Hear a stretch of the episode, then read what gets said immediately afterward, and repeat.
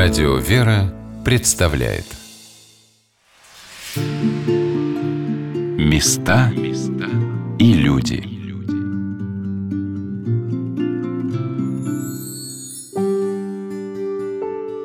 В середине XIX века Знаменская церковь в усадьбе Дубровица, которая к этому времени принадлежала уже другим владельцам, нуждалась в реставрации. Хозяин усадьбы, граф Матвей Александрович Дмитриев Мамонов, привлекший на себя царскую немилость, долгие годы находился под домашней опекой, и ему было не до храма. В то время настоятелем Дубровицкой церкви был священник Иоанн Булкин. Вот что сказал об этом настоятель Знаменского храма в поселке Дубровица, протеерей Андрей Грицишин. Деятельность его, так скажем, была, вызывала у властей, так скажем, беспокойство, то есть он тут какой-то полк потешный создал, создал фортификационные такие сооружения, какие-то баталии тут такие потешные устраивал. Он был, так скажем, связан с некоторыми декабристами, насколько мы не знаем, ну, в общем-то, в конце концов, был он признан невменяемым, помещен под домашнюю опеку, и в другом своем доме на Воробьев горах он вот под этой домашней опекой, фактически как в тюремном заключении, ну, под домашним арестом провел около 40 лет. После того, как тут чудил. И в 40-х годах храм пришел уже совсем. То есть владельца усадьбы нет. Опекуны, они ничего не дают, конечно, вообще не заинтересованы. Даже стал вопрос о том, чтобы снести храм. Когда священник обратился к опекунам о том, чтобы они хотя бы какие-нибудь средства выделили на реставрацию, говорят, да легче давайте его лучше снесем, вот и будет проще, маленький построим. Ну, дешевле будет. Ну, конечно, тогда был такой вот священник, отец Иоанн Булкин. Его это возмутило, конечно, он начал такой активный активную деятельность по тому, чтобы храм восстановить. Что он мог сделать, казалось бы. Но, однако ж, он и писал, и, в общем, и дошел, в конце концов, до самого митрополита Филарета Дроздова, который тогда управлял Московской епархией. Митрополит, возможно, даже приезжал, осматривал, видел, какой замечательный, красивый храм, в каком находится плачевном состоянии тогда, так как ничего не поддерживалось, нужна была такая комплексная реставрация, а опекуны никаких, в общем-то, денег не давали. Тогда уже митрополит обратился к царю, и царь таким высочайшим, так сказать, повелением дал указ о представлению святителя Филарета, чтобы храм был восстановлен. Ну, так как это уже было на самом высоком контроле, то деньги были все необходимые выделены, даже сверх того, в общем, так как Дмитрий Ваон был сказочно богат, денег было, ну, просто огромное количество. И, в общем-то, храм был полностью отреставрирован тогда, в конце 40-х годов, под руководством архитектора Рихтера. И в 1850 году храм был заново освящен митрополитом Филаретом, Дроздовым святителем Филаретом. Даже сохранил слово на освящение храма митрополит Филарета и вот, храма в Дубровице. Святитель Филарет, митрополит Московский и Коломенский, благословил изменить в интерьере церкви лишь одну немаловажную деталь он повелел переписать в картушах, которые держат ангелы, текст духовных стихов, сделанных на латыни, и начертать надписи на церковно-славянском языке.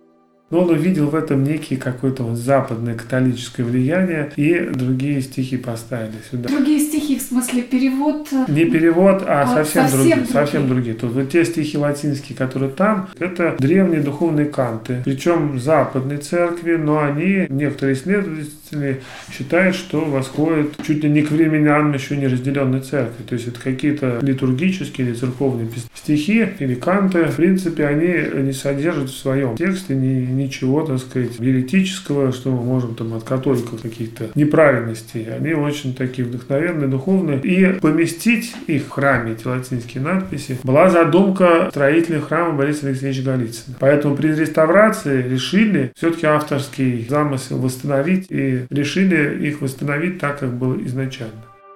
Отец Андрей рассказал об одной из самых главных особенностей внутреннего убранства храма в Дубровицах. По всему уходящему высоко под купол столпу расположены горельефы. В 1690 году храм был заложен и более 10 лет строился. На завершающем этапе строительства были приглашены мастера, вот, скульпторы, так называемые стуковые мастера, то есть это особая техника нанесения горельефа в храме когда набиваются вот гвоздики, как основа такая, палубка такая вот, и туда гипсом вначале наносится гипс, чтобы все это держалось, и потом уже из этого скульптор ваяет горельефы. То есть это не совсем скульптура полноценная, а именно горельефы. То есть задней стенки нет. Это внутреннее убранство храма. Экскурсовод Галина Олеговна рассказала о том, какие горельефы созданы в Знаменском храме в Дубровицах. По первому восьмерику столпа, по периметру цикл горельефных картин, который называется «Страсти Христовы» или «Страстной цикл». Начинается этот цикл картиной над хорами, Возложение тернового венца на Господа, так называется этот горельеф. Господь стоит здесь в багренице. Багреница – это плащ, который одели на него перед пытками, со связанными руками, с тростью в руках, что били по голове в терновом венце. Над северной аркой находится следующий горельеф – несение Господом креста на Голгофу. Смиренно несет Господь свой тяжелый крест на Голгофу в окружении толпы и вооруженных римских воинов. Центральная картина этого цикла Страстного называется «Распятие» и находится прямо над иконостасом, является как бы его продолжением. Вот обратите внимание, если будете в нашем храме, как полна спокойствия и смирения фигура Господа распятого на кресте. Как расслаблены кисти рук его, добровольно найдет на эти муки и страдания за нас с вами, полностью доверившись Господу Отцу своему. И как искорежено в муках и страданиях тела разбойников, распятых одновременно с ним. И если приглядитесь, увидите, насколько слабее передано страдание права благочестивого разбойника, который на кресте признал Господа. А внизу предстоят Пресвятая Богородица, ее поддерживают жены мироносицы. Чуть в отдалении любимый ученик Господа Иоанн Богослов, а Мария Магдалина обняла древо креста и скорбит. И завершается этот страстной цикл картиной над Южной аркой «Положение Господа в гроб». Между картинами ангелы держат письмена на латинском языке в таких табличках, которые называются картуш. Это стихи, посвященные этим моментам жизни Господа, что изображены на этих картинах. Горельефы расположены вверху, над хорами, и снизу храма их тяжело рассмотреть но при приближении можно оценить, с каким совершенством они созданы. И Галина Олеговна с энтузиазмом увлеченного экскурсовода рассказала подробно об их содержании. Следующий уровень. По периметру между окнами можно увидеть мужские фигуры в облачениях. Это великие ветхозаветные пророки. Соломон, Давид, Захарий, Аарон или Моисей. Это называется пророческий ряд. В этом же ряду в окнах с трех сторон можно увидеть красивые орлы. Это знак того, что в строительстве храма принимал участие сам царь. Смотрим еще выше. Следующая центральная картина. Там изображена над распятием. Называется воскресенье. Легкая фигура Господа возносится над гробом. Он в облаках, в руке он держит крест, как символ спасения, а внизу на земле остался его гроб. Около гроба три охранника три воина трех национальностей – турецкий, римский и испанский, олицетворяющих собой как бы все языцы. По тому же восьмерику ангелы по периметру опять-таки держат письмена на латинском языке в, в картушах. Это описание орудий страстей Христовых. Следующая центральная картина там изображена над воскресением. Там изображена колено преклонная Пресвятая Богородица. Она в облаках, ее поддерживают ангелы. Она молитвенно сложила руки перед собой. С двух сторон ее Бог Отец и Бог Сын держит над ее головой большую красивую корону. А еще выше Бог Дух Святой в виде голубя. И называется эта картина «Коронование Богородицы». И это изображение не каноническое. В православии нет такого понятия, как коронование Богородицы, а есть понятие успеяния Богородицы Богородицы. Но храм строили, украшали мастера иноземные, и привнесли они сюда фрагмент редчайшего, стариннейшего, красивейшего украшения, но своих западноевропейских храмов. Так оно сюда попало. Но вот с XVIII века, когда к нам западная культура хлынула в нашу первозданную Русь, некоторые эти неканонические изображения очень плотно вошли в обиход наших православных храмов даже в виде иконографии. Там же, где Богородица, по периметру над каждым окном можно увидеть скульптуры. Отсюда снизу они кажутся маленькими, потому что высота храма 47 метров до конца креста, а так они в человеческий рост. Это ангелы, и держат они в руках орудие страстей Христовых. И если от каждого такого ангела взор опустить до второго восьмерика, то на втором восьмерике ангелы держат описание того орудия, которое держит ангел вверху над окном. Такой здесь сложный замысел. И последняя центральная горельефная картина под самым куполом. Бог Отец, Господь Саваоф. Он в облаках его поддерживают ангелы, и он поднятой рукой всех благословляет. Это изображение тоже не каноническое, потому что Бога видеть нельзя, Бог – Дух. И на самом куполе четыре ангела – это херувимы, и если приглядеться, можно увидеть, как самым чудесным образом сделан эффект присутствия. Ножки, ручки свешиваются, как будто они вот с небес к нам в храм прям и переступают. Да еще такой удивительной длины и красоты паникодила для нашего с вами просвещения свешивают. И там же на куполе гирлянды из средиземноморских фруктов, там хурма, гранаты, лимоны, выложена восьмиконечная звезда. Одной из главных святынь этого храма является распятие Спасителя, которое до революции находилось снаружи, на восточной стене храма в особой нише. Рядом со скульптурным изображением Господа Иисуса Христа на кресте были расположены фигуры Пресвятой Богородицы и апостола-евангелиста Иоанна Богослова – с восточной стороны храма прохода в храм нет, потому что изнутри находится алтарь, а там находится ниша. Так вот, раньше эта ниша закрывалась красивыми коваными дверями со стеклами, и стояла в той нише распятие Господа нашего Иисуса Христа, а рядом предстояли скульптуры Матери Божией и Иоанна Богослова. Скульптуры считаются пока что безвозвратно утраченными, а вот распятие было возвращено в храм. Оно досталось нам с большими повреждениями и утратами, изуродованное, без рук, рук. И после первичной, можно сказать, грубой реставрации оно сейчас выставлено внутри храма для поклонения. Это удивительнейшее, уникальнейшее распятие. Ему больше 300 лет, это родное распятие этого храма. Это смело можно назвать шедевром скульптуры второй половины 17 века. Оно полностью деревянное и полностью резное. Его ждет большая реставрация Третьяковской галереи. Также в храм вернулась храмовая икона образа знамения Божьей Матери – 1995 году ее возвратили в храм, и при реставрации под верхним слоем был обнаружен старинный, дивной красоты образ Пресвятой Девы с младенцем. Я наблюдала, как Богородица с благоговением и верой один за другим поднимались по небольшой лесенке паломники.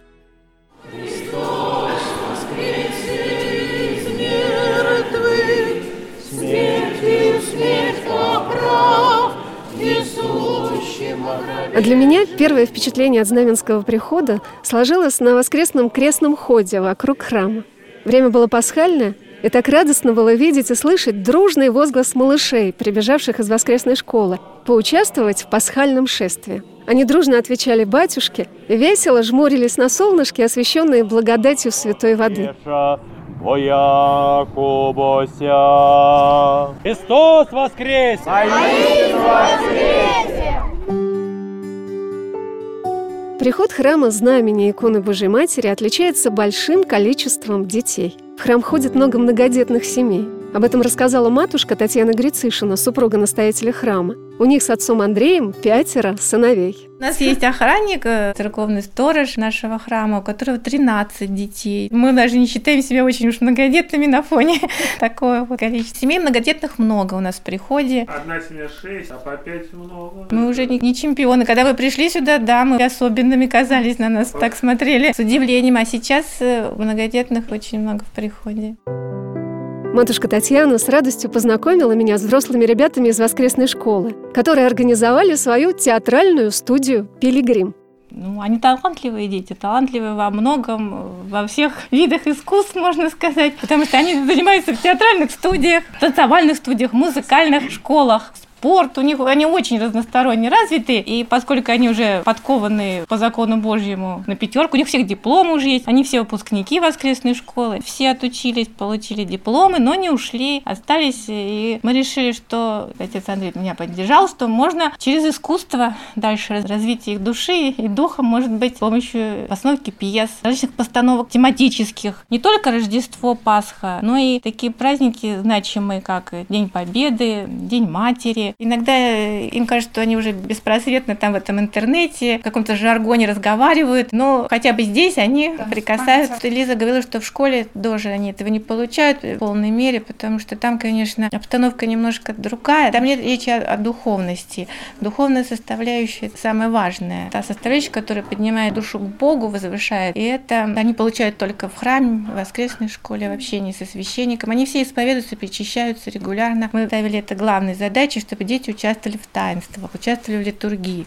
Постепенно начинается вот именно с детей, как я уже говорила, а родители, будучи не церковными, так же, как и дети, они постепенно тоже воцерковляются, приводятся друзей. Вот и воскресную школу приход действительно у нас намного вырос в последние годы. Отец Андрей и матушка Татьяна с удовольствием показывали мне фотографии воскресной школы. Вот ребята в паломнической поездке в Токский монастырь, вот на футбольном турнире, а вот на спектаклях театральной studzie. По маленьким трагедиям Пушкина и Ромео и Джульетта Шекспира. Я специально это сделала, специально выбрала это произведение, потому что я заметила, что они не умеют правильно выражать свои чувства. А там такой высокий красивый язык, чтобы они хотя бы могли общаться друг с другом. Они хотят как-то выразить свои чувства друг к другу, мальчики и девочки, но у них не получается. Образцы в современном искусстве не очень высокие сейчас. Вот. Мы очень много едем еще в театр. Я их вожу небольшими группами, чтобы в машину вместились с отцом Андреем. Мы сажаем их в нашу машину семиместную, и вот человек 5-6 детей везем в театр. Мы были в театре «Живая вода», вот на спектакле «Сердцебиение», это вот о сохранении жизни нерожденных младенцев. Театр «Глаз» несколько раз посещали, духовный театр «Глаз» есть такой в Москве. Несколько раз были в Малом театре на классических постановках, то, что вот они проходят в школе, это и «Недоцель», «Маскарад», «Дон Жуан» там был Толстого. Вот это уже у нас традиции. Довольно часто, буквально каждые где-то раз в два месяца мы бываем с ними в театре. А еще в воскресной школе Знаменской церкви уделяется большое внимание воспитанию детей патриотических чувств. Отец Андрей вместе с матушкой говорили о том, что история России неразрывно связана с историей русской церкви. Для этого надо знать хорошо свою историю, чтобы дети это знали. Корни свои знать русские, что христианство, православная вера неразрывно связана с русским народом. Вот. И все это укореняет человека. Вот история, православие. Ну и потом все остальное уже от этого как следует, вытекает. Конечно, какие-то традиции, образ поведения самих, самих родителей тоже, как они к этому относятся. То есть все это мы можем передать только своим отношениям. Вот именно. И дети это воспринимают, наши отношения, вот как мы это воспринимаем, так они это дают даем это понять. Патриотизм это что? Любовь к Отечеству, любовь к родине. Вот что такое патриотизм. Когда ценности большинства как бы наших современников, они ориентированы на ценности заграничные, дети тоже в этом живут. Патриотизм трудно воспитывать, потому что когда им говорят, что там все лучше, там и образование лучше, и медицина лучше, и вот, как я уже говорила, и вообще они фашистов победили не только они. Вот это ложь, которая льется сейчас отовсюду. Вот. Трудно детям против нее противостоять. И родители получается, иногда одурманены, что ли, этим. Это очень печально. Поэтому история России, она неизбежно связана с историей церкви, церкви русской, и русская история, русская церковь. Это две истории, которые связаны между собой. И у нас есть в программе, кроме закона Божьего, есть история церкви русской, история церкви христианской. Более старшие ребята, вот, ну, так сказать, средний возраст уже, начинали с 12 лет, они алтарники, и они в основном одни мальчики, у них есть история церкви русской. История России, они проходят в школе, но ее нужно нужно согласовать с историей церкви, потому что из истории то, что проходит в школах, часто вычеркнуто самое главное. Почему не знают, кто такой Сергий Радонежский? Тогда будут дети знать и, и любить, гордиться историей. Матушка вспоминала, какие одухотворенные приходят дети на праздничный концерт в День Победы. И с каким горячим, неподдельным чувством они читают стихи о войне. Всех, кого взяла война, каждого солдата проводила хоть одна женщина когда-то. И дороже этот час, памятный, особый, Взгляд последний этот глаз, что забудь, попробуй. Обойтись в пути большом глупой славы ради, Без любви, что виден в нем, В том прощальном взгляде. Он для каждого из нас самый сокровенный, Он, бесценный наш запас, неприкосновенный. Удивительно, как в этом храме, в архитектуру и убранство которого так много привнесено западной культуры, образовался такой глубоко русский, сохраняющий лучшие традиции национального воспитания, образования, приход.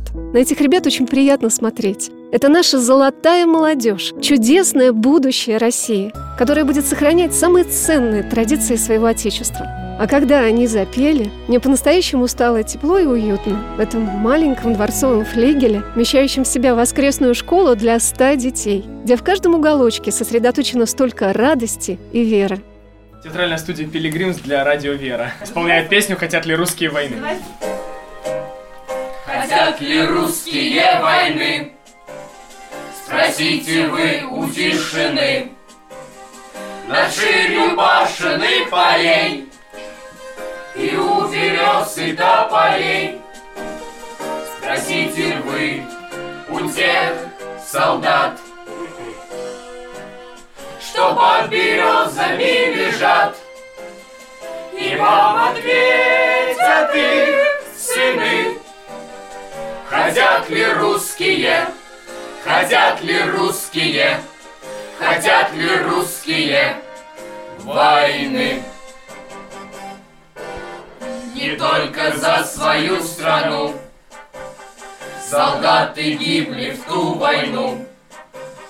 А чтобы люди всей земли Спокойно ночью спать могли.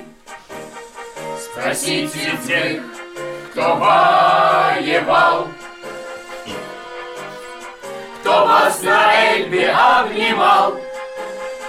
И этой памяти верны.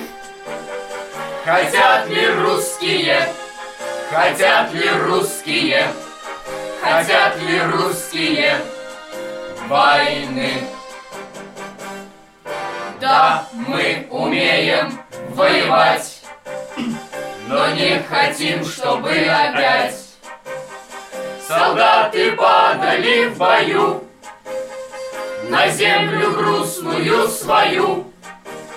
Спросите вы у матерей. Спросите у жены моей.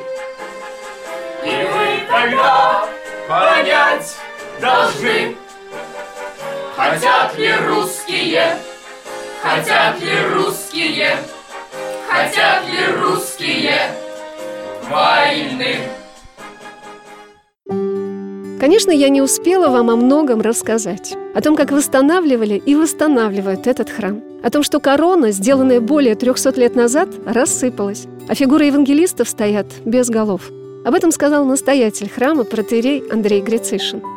Конечно, всем миром, как говорится, мы пытаемся восстановить. Тут и государственная поддержка была, то есть в программе культуры России несколько лет наш храм финансировался по этой программе. Министерство культуры Московской области, то есть правительство Московской области. Ну, это все очень небольшие вот такие вот вливания были. И это и частные благотворители, это и предприятия города Подольска, это администрация Подольского района, которая сейчас уже прекратила существование, так как теперь у нас он объединился с городским округом Подольск. Но так как очень много надо денег финансирования, понемножку, понемножку, поэтому столь медленно идет реставрация. Как говорится, всем миром. И прихожане некоторые такие стоят, ну, какую-то лепту свою вносят, небольшую совсем. Понятно, что там, допустим, вот мы делаем местный сейчас ряд иконостаса, реставрируем, а иконостас представляет себя некую такую пазлу, которую надо собрать, где-то доделать недостающие части.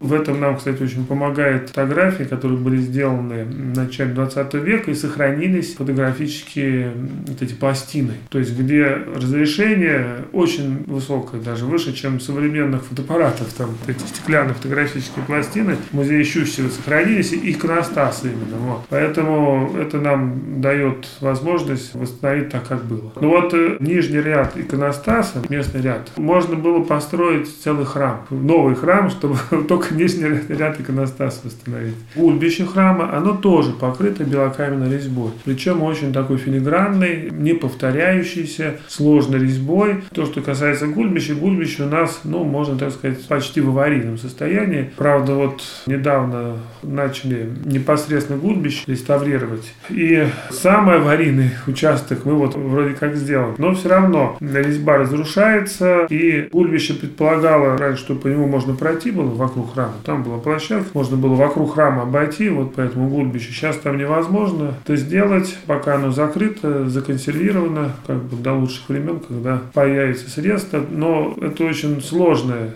реставрация четвертой и высшей категории сложности. Есть вот четвертая категория сложности, а есть та, которая вообще никак не нормирована, то есть это самая дорогая из всех видов реставрации. Внизу вокруг гульбища стоят четыре, четыре скульптуры евангелистов. Сохранилась, ну так, в относительной целостности только одна апостола Матфея, скульптура остальные без голов. И как бы у нас сейчас идет сложный процесс восстановления этих скульптур, но, как оказалось, не так просто это сделать. Все-таки фотографии, которые сохранились целых скульптур, не все хорошего качества. Одна скульптура вообще это фотографии 20-х годов уже обезображенные. Вот вместе с гульбищем это вот самая такая наиболее, может быть, пострадавшая часть, то, что внизу. Верхняя часть храма, там тоже на крыше стоят еще 8 скульптур. Апостол, еще одна скульптура святителя Василия Великого. 9 скульптур. И еще там маленькие скульптурные композиции ангелов. Они все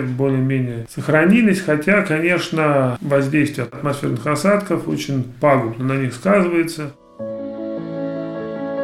А также я не успела рассказать вам о тех замечательных людях, батюшках и мирянах, благодаря которым этот храм смог вернуться к верующим, а не стал музеем. Но то, что освящено молитвой к Богу, никогда не принесет пустого плода. Может быть, неспроста князь Борис Алексеевич Голицын украсил виноградными гроздями цоколь Знаменской церкви, чтобы прогуливающиеся вокруг этого уникального, красивейшего в мире храма потихоньку прививались к этой красоте, к этой любви к Богу и к православной вере.